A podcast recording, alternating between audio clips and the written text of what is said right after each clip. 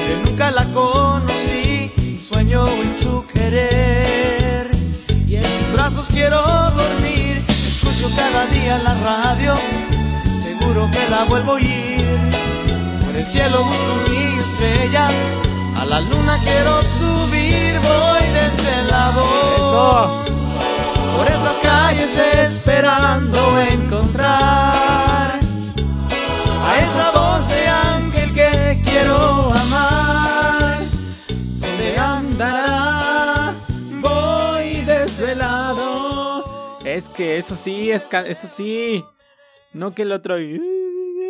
O sea, no sé si entendieron el punto, pero es que en la otra que había puesto primero se pierde todo el sentimiento del hoy desvelado y este sí entra con todo, como debe ser, como debe arrancar una canción y así arranco con toda energía y con todo el ánimo este programa eh, que se llama Hazme tuya cada cuarentena y I'm back, back, back, back, back, back again. Estoy de regreso. eh, después de un mes y unos días de ausencia. Cuando la última vez dije, aquí nos oímos mañana o tal vez pasado. Y bueno, así pasó. Un día, un día más, un día más y un día más. Y así pasaron como 35 días o 37 días. No sé, no me importa. Casi una cuarentena completa sin escucharnos. Pero aquí estoy de vuelta, aquí estoy de regreso. eh, gozoso, lleno, pleno para compartir con ustedes eh, mis opiniones, mis conocimientos, mis reflexiones, mi mundo interno para abrirles mi corazón y eh, entrar, a sus, entrar por sus oídos al suyo. Aquí estoy, mi nombre es Vladimir Secua. Este podcast se llama Hazme tuya cada cuarentena o Hazme tuya cada martes en la edición regular. Eh, y pues nada, eso, seguimos en cuarentena, seguimos... eh, pues nada, en este estado raro, en este estadio eh, desconocido, en esta nueva forma de vivir, de enfrentar la vida y de llevar nuestro día a día. Eh, creo que sí, una de las razones eh, importantes por las que no había hecho esto era justamente por eso, porque no me sentía como en plenitud eh, para estar al frente del micrófono y poder compartir después de la última vez que dije que quería hacer algo positivo y, no solo eh, como contar la tragedia que ya todos estamos viviendo. La realidad siempre es más fuerte que cualquier ficción o cualquier cosa que se pueda decir. Todos estamos viviendo esta realidad, entonces cualquier cosa que se quiera poner al nivel pues no lo va a lograr porque, porque nada es tan fuerte como la realidad real. Eh, y pues nada, ahora sí me sentía. Desde hace unos días ya tenía ganas de sentarme a grabar, de sentarme aquí, de dedicarles este tiempo, de, de dedicarnos este tiempo para compartir, pero este, pues nada, una cosa a otra, este acomodo raro, eh, ¿no? Que, que hay en nuestras vidas. Mi hermano está trabajando en la casa, entonces como que en, en un horario, este, no, no se puede hacer nada porque el señor trabaja, entonces se le respeta, entonces tenía que grabar como muy temprano, muy tarde o así. Y, y nada, ya ah, hoy finalmente aquí estoy, me empoderé, este, y me senté frente al micrófono y aquí estoy con ustedes para, para hablar la siguiente hora y media. No, no hora y media, no sé cuánto, pero bueno, lo que nos dé. Eh, pues nada, ¿qué han pensado? ¿Qué han sentido? ¿Cómo, ¿Cómo han llevado estos días de la cuarentena? Yo he reflexionado mucho. Eh, eh, he tenido... Ah, bueno, esta cosa del sueño, por eso puse esta canción, claro. Eh, que todos vivimos en desvelo perpetuo y en cansancio continuo, pero al mismo tiempo, no, no sé, es muy raro y yo siento que todo el mundo vive desvelado ahora y ya nadie, no solo lo siento, o sea, lo sé que eh, como que ya no tenemos una rutina, ya estamos como dormimos 12 horas, pero en el día y en la noche estamos despiertos y así. Entonces nada, es parte de, de este nuevo sentir, de este nuevo vivir. Eh, ¿Qué más iba a decirles? Ah, mi reflexión el, eh, de los últimos días es que... pues espero y, y, siento que hacia allá vamos como a, a volvernos más humanos y volvernos más eh, eh, comprensivos y sororos y, este tiempo de detenimiento creo y siento y espero que nos dé la oportunidad de observar, eh, de vivir con más detenimiento y de observar y de percibir y de dejarnos tocar por el presente y o sea el presente en, todos los momentos quiero decir eh, eso espero que, que o sea, siento que nos está dando mayor sensibilidad en, en todos los sentidos no solo en esta parte obvia como de uh, sino de verdad eh, eso nos está permitiendo reconectar con eh, el cómo se siente cada momento eh, en todos los aspectos. Ay, físico, ya desmadré algo aquí. Bueno, no importa. Eh, sí, ajá, e, el, eh, en todos los, los, niveles, o sea, las cosas buenas, las cosas malas. Eh, eh, eso, vivirlas, vivirlas y sentirlas y, y, no evadirlas o pasar de largo por ellas. Siento que eso es algo que está pasando y va a dejar y nos va a dejar esta hermosa cuarentena. Ah, y luego les, también la, la siguiente parte de, de, estas de las noticias tristes. No tristes, pero pero es parte de, o sea, esta es la realidad que tenemos y es de lo que les voy a hablar. Eh, el otro día, hace como un mes, les quiero contar esta anécdota. Tiempo de historia. Eh, hace como mi, bueno, ustedes deben saber que mi padre es enfermo renal y desde hace seis años está en un tratamiento que se llama diálisis peritoneal, que hace cuatro veces al día. Se le mete agua y se saca agua y por ahí salen las toxinas y no sé qué. Entonces tiene un catéter que está conectado por dentro de su cuerpo y sale eh, por el abdomen a donde se conecta las cosas, la máquina y eso. Entonces, eh, pues nada, así vive, así vive su vida.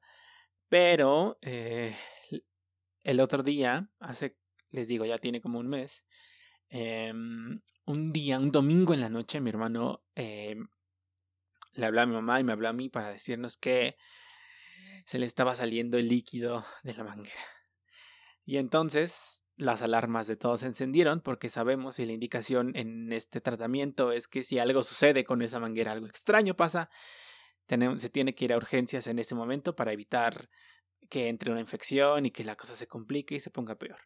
Entonces, pues, en el eh, cosa que estamos viviendo, pues obviamente todos este, nos alteramos. Mi hermano dice que estaba llorando mi papá. Eh, no le digan que les dije esto. Eh, mi mamá así como, ah, no sé qué vamos a hacer. Yo y mi hermano como muy serenos, pero yo también asustado, como, ¿qué hacemos? Y pues ya, nada, fuimos a urgencias al, al hospital eh, en el que se atiende eh, cotidianamente, donde llevan eh, como el, tratamiento eh, del y pues nada, de, de, momento fue como incertidumbre así de qué va a pasar eh, y después eh, él decía que, que, no había problema porque en, en ese hospital no, no, estaban atendiendo COVID, entonces Pero bueno, llegamos, esto fue como a las 12 de la noche, entonces en, lo que se preparaba eh, todo y salimos para allá, como a las 2 de la mañana llegamos a este hospital de IMSS. Eh, y es, es, una clínica chiquita porque él ah, se atiende como regularmente en un hospital grande, pero se dañó en el temblor, nos lo están tirando, entonces se está atendiendo en un hospital como enfrente, en un hospital auxiliar. Eh, no sé cómo, unidad de medicina, no me acuerdo cómo le llaman, pero bueno, es una clínica chiquita. Entonces llegamos y no, pues eso, no, mm, mm, casi que ni parece hospital, ¿no? ¿no? O sea, es un hospital muy chiquito. Entonces, eh, cuando se entra a urgencia, se tiene que entrar como al, o sea, adentro de la clínica, como al estacionamiento, se tiene que pasar al estacionamiento donde se estacionan los empleados y esas cosas. Entonces ya llegamos, la, la oficial de la puerta le, le dijimos a lo que íbamos y ya nos dejó pasar. Y luego em, ya me paré como justo enfrente de la entrada a urgencias, o sea, por donde se bajan las ambulancias y eso, para que no caminaran como mucho. Así me paré justo y estaba una ambulancia ahí eh, detenida, me paré atrás de la ambulancia. Se bajaron y en eso se acerca rápido un oficial que, que yo siento que era como el que lleva la, la, eh, la bitácora de las ambulancias que entran y salen. Y les dice, no, no, no, no, no, no salgan, eh, regresense al carro, ahorita algo más. Y ya después me dijeron que dijo que él, o sea, que se metieran al carro, que nos alejáramos y que él avisaba. Y ya fue como, oh, ¿qué? ¿Qué está pasando? Y en ese momento vemos como la ambulancia, de la ambulancia que estaba ahí parada se abre, sale un hombre con estos trajes espaciales, blanco, careta, guantes, todo, y saca y se ve en la ambulancia una camilla con la cápsula esta que ya todos hemos visto, la cápsula donde meten a los infectados de COVID, de coronavirus, SARS-CoV-2. Eh, y fue como, uh, ok. Eh, estaba vacía, bajaron la camilla, nosotros ya nos alejamos del coche bastante, unos 50 metros yo creo, eh, lejos, pero aún podíamos ver qué es lo que pasaba. Y pues ya se metió la camilla y como 40 minutos después sale la camilla este eh, con una persona adentro, así mi hermano dijo, ay no, o alguien. Y, fue como un golpe de realidad, como un balde de agua fría de, de, pues, o dar, darnos cuenta y sentir tan cerca eso de lo que se está hablando, eso de lo que se está viviendo, eso que ha que tiene al mundo así de colapsado.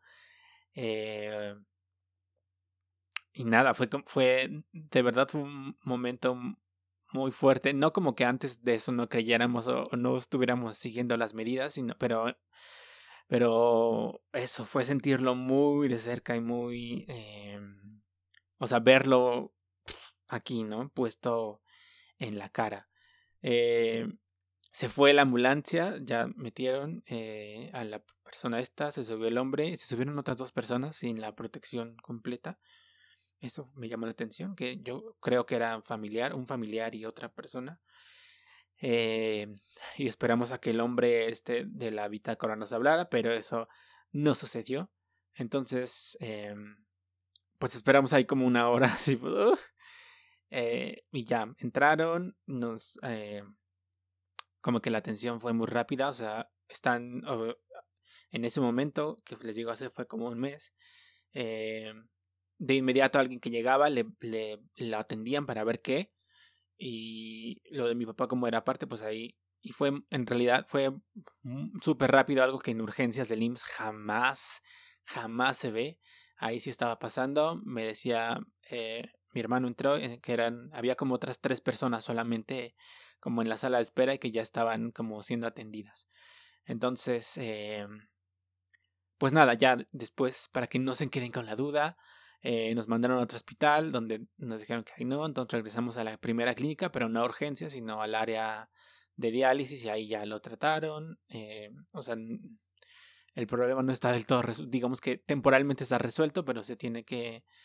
Es más complicado porque esa, esa cosa requiere una cirugía que en este momento no se va a realizar porque no es necesario, ya que pase, pues ya veremos, pero O sea, se tiene que hacer, pero, pero no es urgente. Se, resolvió de manera temporal y está funcionando bien, aparentemente. Ya lleva un mes. Entonces, bueno, para que no se queden con la duda, eh, eh, eh, se salió del problema en ese momento. Y luego ya, para cerrar el tema, bueno, a ver. Eh, voy a hablar de las personas que se han ido. Eh, la semana pasada falleció Héctor Martínez Serrano, un locutor importantísimo, un estandarte de la locución, eh, que les voy a contar la historia de cómo lo conocí. Fíjense que hace como 11 años mi mamá trabajaba en un taller de donde hacían ropa para niños y pues un día se les fue, era verano, eran vacaciones de verano, y un día se les fue una persona que hacía estampados y, bordaba y tal. Y el señor, que pues ya era amigo de mi mamá, de mi papá y así, le dijo, ¿y Vladimir no querrá trabajar? Y mi mamá me habló y me dijo, oye, que si quieres trabajar. Y yo, eh, pues no tiene nada que hacer, este, pero sí muchas ambiciones. Entonces dije, bueno, y pues ya fui a trabajar y ahí eh, pues aprendí a estampar ropa. Se estampa ropa como de serigrafía, ya saben, los pulpos esto que tienen varias capas, con cada capa es un color y así. Sé hacer eso. Y horneaba la ropa y además manipulaba la borda, la máquina que bordaba. Y así. Entonces, eh, pues en, en ese taller, este señor ponía el programa de Héctor Martínez Serrano que se llama Buenos Días y que salía en aquel entonces en Radio Ciento, la radio, Radio Ciento ahora, Radio, radio Centro 1030. Y lo primero que me llamó la atención de ese programa era que eh, leían llamadas del público y las leían eh, con interpretación, es decir, cuando llegaba un mensaje nos decían, la señora Lupita Hernández de Coacalco dice que buenos días sino que todas las personas que ya leían llamadas eh, hacían, por ejemplo, eh, Cintia Olvera, 27 años, Magdalena Contreras. Héctor, eres tremendo. No sabes cómo nos estamos riendo en la casa. Me hacen las mañanas. Y así todas las llamadas hacían una interpretación diferente y eso eh, me llamaba la atención, era curioso y, y fue como tanto fascinante de, de, darle personalidad a, a, algo que podría dejarse de largo y que regularmente así se hace. Y en ese programa eh, le daban eso, personalidad a todas las llamadas, ¿no? Cuando era algún mensaje triste o que era muy común porque ese programa, pues Héctor llevaba creo que 40 años con ese programa, entonces pues el público viejito era muy frecuente, entonces eran frecuentes también los mensajes de, de escuchamos desde que de la generación de mi abuelo y mi abuelo se acaba de morir y eh, pero tú todavía nos acompañas y esas cosas. Eh, y luego ya con como con el tiempo tuve como un así me caía primero gordo este no te recuerdo en particular por qué pero pero no lo toleraba mucho.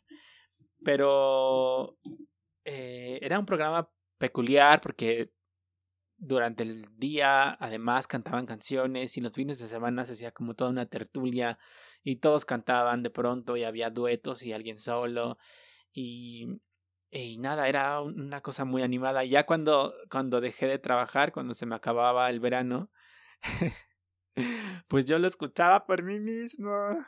Este, eh, les digo, esto fue hace como 10 años. Eh, y nada, se, se quedó como... Eh, eh, por eso lo conocí y, y...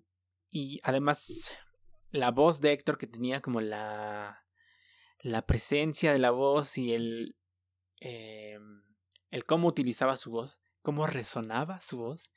Eh, era súper particular, que era una voz de estas eh, viejas, ¿no? Que, que no sé, que siento que ya no hay, que ahora todo es como, claro que sí, son las 11 de la mañana, estabas escuchando Radio Pepito, ¿no? Y no, como, como que era muy auténtico y la voz le salía muy del pecho. Eh, y era una calidez particular que, que siento que ya no hay, no conozco a otro locutor actual que, que tenga una voz así, que no sea Mariano Osorio, que diga sus mensajes. No, no sé si me estoy a entender y bueno, nada, ya se murió la semana pasada, no, no se sabe como de qué. Eh, luego yo por morboso al día siguiente de que falleció estaba escuchando o busqué su programa, pero no era en vivo. Su programa era, era de lunes a, o sea, todos los días, de lunes a domingo. Pero eh, el primer día después de que falleció, les digo, lo busqué y no, no era en vivo. Eran retransmisiones y, y nada, me quedé escuchando las retransmisiones porque pues era muy interesante, era, era un hombre que sabía, pues no sé si sabía, pero trataba de muchos temas, se metía en muchos temas y de todo opinaba, casi como, como uno este, pero sin los años de experiencia. Y, y nada, eso, eh, de pronto, eh, pues esta cosa que pasa con la muerte de, de que algo que estuvo tanto tiempo ahí presente, de que un día para otro falta, eh, pues es raro y es que uno vuelve como a pensar ¿sabes? Eh, este conflicto, nada de que de pronto alguien sí no está y luego ya no está. Además, su, su, o sea, creo que su último programa en el que estuvo fue el 30 de abril y después ya estuvo grave, hospitalizado hasta que falleció. Entonces, cuando también esto mismo que pasa, cuando no hay un proceso de, de deterioro que vemos progresivo en el que dices, ah, ya, alguien, o sea, se va a morir pronto. Este, eso no muy feo, pero, pero así es, ¿no? Cuando alguien está enfermo, sabes que eso va a pasar y de pronto cuando alguien no lleva un proceso así de deterioro, pues es sorprendente y es mucho más eh, fuerte el, el golpe. Se vive de manera más intensa eso. Entonces siento que esto pasó y luego pensaba en... Bueno, porque además en, redes y en, en, los videos que publicaban de, de su programa, muchos comentarios de gente que decía, es que esto no, o sea, ¿cómo le voy a decir a mi papá? ¿Cómo le voy a decir a mi mamá? ¿Cómo le voy a decir a mi abuela? Este, un comentario que decía, yo le contraté internet a mi mamá para que escuchara el programa porque está en su pueblo y allá no llega a la estación y, y nada, o sea, e, esta cosa que en el radio sucede, creo, como en ningún otro medio, en el radio y los podcasts, eh, de que nos volvemos personal, o sea, lo sentimos como, como cercanos, como, eh, no sé, nos, el radio nos acompaña y los podcasts nos acompañan como en más, mucho más que la tele y eh, como que la presencia de la voz en cuando los tenemos en nuestros oídos o en el coche o en que lo, que lo hacemos, que nos acompañan en la vida cotidiana.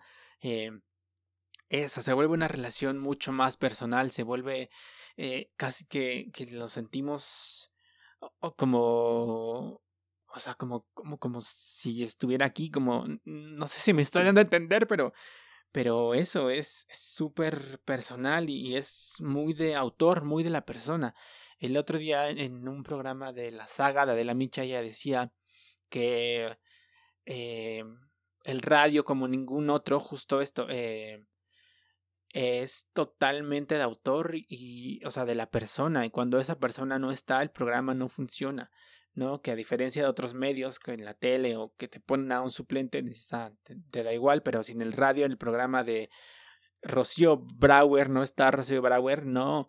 Y por eso ponen grabaciones. Y en Mariano Osorio, aunque esté el otro chistosito, pues no está Mariano, no es lo mismo. Y así con esto, ¿no? Que se acaba una era y, y ese programa que era súper icónico y que eh, si ustedes no lo conocían, probablemente un tío, una tía, sus abuelos o el, no sé, en el puesto de periódico que frecuentan, en los jugos, seguramente alguien lo escucha y seguramente sí, sí lo conocían.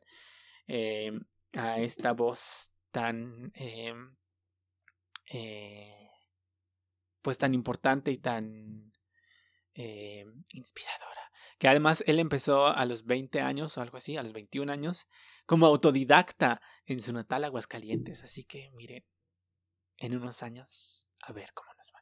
Este, y nada, eso. Y luego ya también pues han muerto, se han eh, muerto otras personas a causa del coronavirus. Antes que Héctor eh, se murió Oscar Chávez, eh, que pues si no lo conocen, yo no sé qué están haciendo escuchando este programa. Eh, que nada, un cantante de la nueva trova, este también súper, este, pues súper emblemático. Eh, tal vez para unos más que para otros. Eh, pero a uno sí, a uno sí le tocó uno que tiene este la sangre roja, pues pues sí lo conocía, ¿no?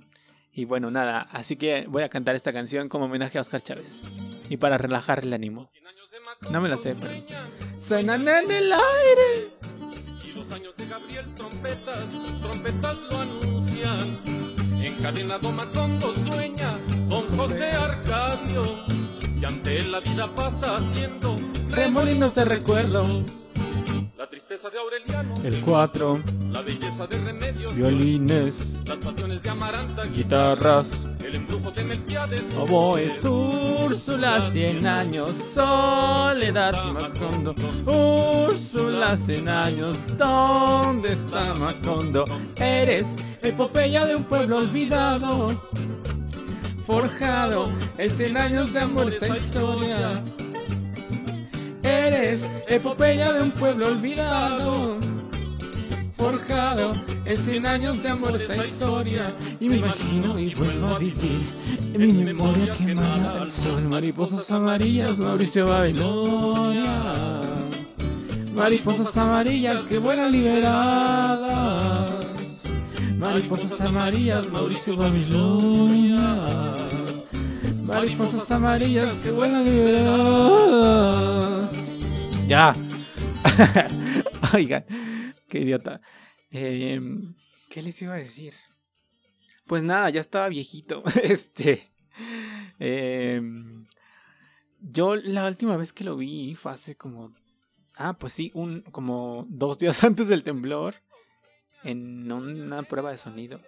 Y ya no cantaba como cantaba antes. O sea que ya. Ya. Y además, hay, además, algo que me dio mucho. Mucho chiste. Es que la gente en redes súper triste de, ah, Oscar Chávez, ah. Pero no iban a sus auditorios. Por eso dejó de hacer auditorios, ya ni el auditorio llenaba. Ya sea puro teatro de la ciudad y ahí de cínico. Ay, ¿por qué? Qué triste. Pues paguen, si les gustan sus cantantes, apoyen a sus cantantes locales. Paguen por verlos si quieren que sigan cantando y que no les dé coronavirus y no se mueran. Y ya. Y luego también se murió Yoshio, pero ese nos vale. Corro. Así que nos comimos unos cacahuates japoneses en su honor y ya. Es lo único que diremos de ese tipo. Ni talento tenía. Y ya pasando a temas alegres. eh, hasta voy a poner una canción para cambiar el, el mood. Porque ustedes se acuerdan, ustedes deben acordarse, si son fans, si son seguidores de este show, que cuando en enero de este año vi Betty la Fea como en tres semanas que son como 350, 330, 370, no me acuerdo, muchos, más de 300 capítulos. Entonces pasó que después de eso quedé como súper eh, saturado de la televisión y de cualquier cosa que tuviera que ver con sentarme a ver algo. Y no pude, intenté ver varias series o intenté ver películas y no podía. Y pasaron varios meses hasta que hace unas semanas eh, en Twitter leí acerca, o sea, ahí como una recomendación.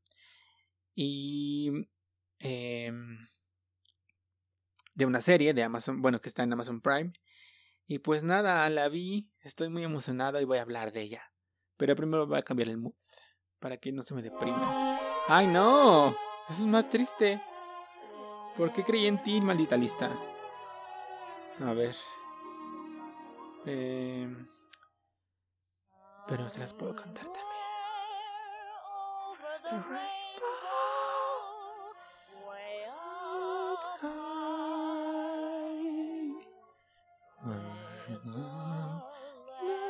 Rainbow,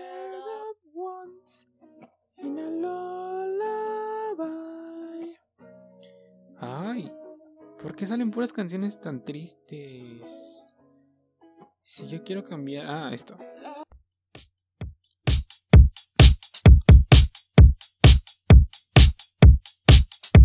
The first man's name was Kiki. He wore such little pants. His brother was. Oye. no, ya. Este. Ah, la serie se llama Superstore y está en Amazon Prime en México. Hay cuatro temporadas y trata acerca de la vida y obra de una tienda que se llama Cloud9, que es una. pertenece a una cadena de supermercados. Em, y trata sobre la vida de los empleados en esa tienda. La serie comienza con la llegada de dos nuevos empleados. Eh, y pues nada, vemos lo que sucede día a día. Eh, está el, el, gerente de la tienda, la jefa de piso y todos los trabajadores de la, como la segunda asistente, no sé cómo se llama, la asistente de gerencia. Eh, y todos los trabajadores de piso. Y es de estas series tipo como The Office o Parks and Rec que se meten a ver cómo es que trabajan una cosa, ¿no? En, el The Office, pues, una oficina de no sé qué. En Parks and Rec, un, eh, una, eh, ¿cómo se dice? Una instancia de gobierno. Y acá, pues, vemos una tienda de un supermercado. Me llamó la atención porque ustedes deben saber que yo tengo una adorable fijación con los supermercados, como que uno de mis sueños frustrados es ser cajero de Walmart. Si no pagaran tan mal, lo haría. Pero pagan re mal, entonces ya uno no está para esas cosas. Eh, entonces me llaman la atención y me gustan las tiendas, no sé por qué, en la infancia tal vez me llevaban mucho y era como, no sé. Eh, recuerdo también esos programas, ¿se acuerdan que de competencia de súper? Como que les daban algo, tenían que ir a encontrar productos y la gente corría. Me encantan las tiendas. Me gusta mucho ir a comprar. Entonces, Superstore, pues es como una serie que cae perfecto en, mis afinidades. Eh, la serie está protagonizada por América Ferrera, que tal vez recuerdan, o tal vez no, porque ella hizo la versión gringa de Betty la Fea. Em, hace muchos años, hace como 14 años. Y eh, está también una mujer que se llama, no me acuerdo cómo se llama, Lauren Ash. Ben Feldman, que tal vez recuerdan por Mad Men, si ustedes vieron Mad Men. Y nada, es... ah, bueno, eso, les digo que yo la empecé a ver por esta cuestión de las tiendas. Y luego me costó trabajo agarrarla porque eh, me parecía muy irregular al principio, como, como que había personajes muy votados, muy... Eh, eh, sí, muy votados, muy... y otros... Eh, ¿Cómo decirlo? Sí, muy votados que rompían como... que no tenían una armonía con los otros dos personajes principales, que son América Ferrera y Ben Feldman, que que son como mucho más aterrizados y normales, digamos, entre comillas. Pero sucede que hay, desde el primer capítulo hay una tensión sexual, em, romántica, amorosa entre ellos dos. Entonces eso hizo que me, que, me, ah, que me quedara, que me atrapara, que me siguiera viendo la serie. Y después ya esta cuestión se arregla o le agarré cariño a los personajes. No sé, creo que sí se arregla. Eh, y es absolutamente fascinante y encantadora. Todos los personajes son increíbles. Hay una chica asiática que tiene 16 años y trabaja porque está embarazada. Eh, hay un hombre indocumentado asiático. Eh, nada, se trata como e, esta cosa de, Siento que es una clara parodia a Walmart. Hace ¿no? Hay esta cosa de que no pueden decir eh, o hablar de temas de un sindicatos o siquiera mencionar la palabra huelga o sindicato. Eh, y hacen mucho eh, referencia a estos temas de los empleados, de los derechos laborales.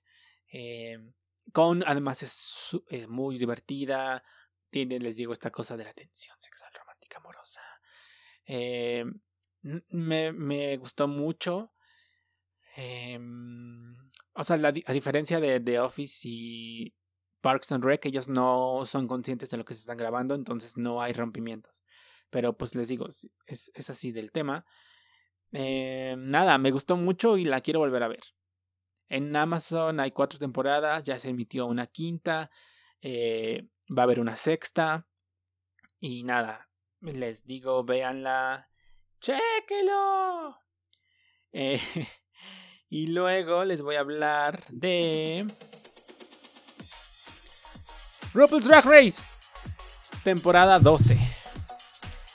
Eh, RuPaul's Drag Race, les hablé hace como dos meses de este programa, que es una competencia de drag queens basada como en America's Next Top Model y no que se busca quién será la próxima superestrella drag de Estados Unidos. Esta es la temporada 12 y resulta que este este eh, este programa se graba con un año de anticipación, o sea, graban eh, graban la mayoría del programa, pero la final en, las, una de las primeras temporadas tuvieron una filtración que se filtró quién había ganado. Entonces, por esta razón, desde hace algunos años, la final se graba unas semanas antes de emitirse. Antes de que se terminen de emitir los capítulos o el, el día que se emite el último capítulo pregrabado, digamos, se graba la final. Pero este año resulta que con todo este asunto que ya todos sabemos, pues la final no puede grabarse que de la manera tradicional. Se graba en un teatro con público en vivo, el público paga su boleto para entrar. Eso no lo dije. Entonces este año pues la cosa va a cambiar y vamos a tener una final eh, grabada desde casa. Al parecer hay dos capítulos finales que es antes de la gran final. Hay un capítulo que es como de recuento donde la gente, donde se vuelven a reunir y hablan de lo que ha pasado desde que grabaron la temporada hasta ahora, o sea, en este año, de cómo el público ha reaccionado durante la emisión del programa. Y luego ya en el siguiente programa ya es la gran final del, eh, en el teatro. Entonces esta vez pues no pueden grabar ninguno de las dos porque están separadas. Entonces bueno, vamos a ver esta cosa que me parece muy interesante de que cada quien va a grabar desde su casa su parte o cada quien va a hacer su parte o ya hizo su parte. Y nada, me, me gusta mucho. Y abro este paréntesis porque resulta que tengo un nuevo podcast. Así es, la ambición no se detiene. Y eh, con mi hermano hemos decidido inaugurar un nuevo podcast que está solo enfocado en RuPaul's Drag Race. Eh, todo esto porque ah, va a iniciar el, el 5 de junio una nueva temporada de un spin-off de RuPaul's Drag Race que se llama RuPaul's Drag Race All Stars, donde competidoras de temporadas de RuPaul's Drag Race que no ganaron les dan una segunda oportunidad y vuelven a competir.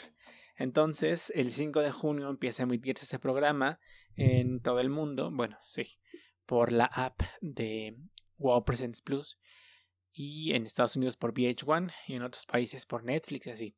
Pero bueno, entonces si a ustedes les gusta RuPaul's Drag Race, escuchen ese podcast nuevo que, estoy, que fundé con mi hermano, ya grabamos y ya está arriba en todas las plataformas el primer episodio, donde hablamos, del lanzamiento y de eh, donde se va a conocer el elenco.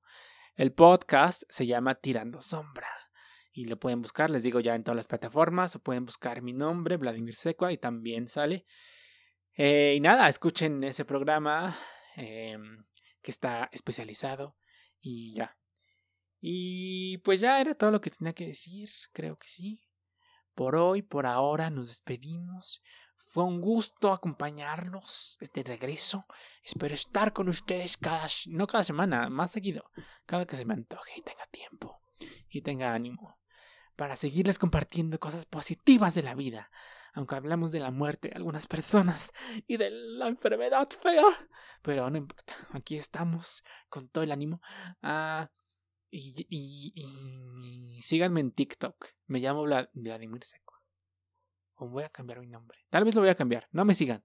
Bueno, ahí les digo. Pero TikTok, síganme. Y ya es todo lo que tengo que decir.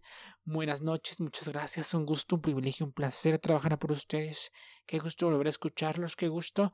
Recomienden este podcast a sus amigos, a sus enemigos. Si les gustó y si no les gustó, pues a la gente que le cae mal, a su suegra, a su compadre, a la que le debe dinero, a la de la tanda, a quien sea. Y si pueden, déjenos un comentario o una calificación en iTunes porque eso ayuda. Y ya muchas gracias, un gusto, un placer, un privilegio, bye.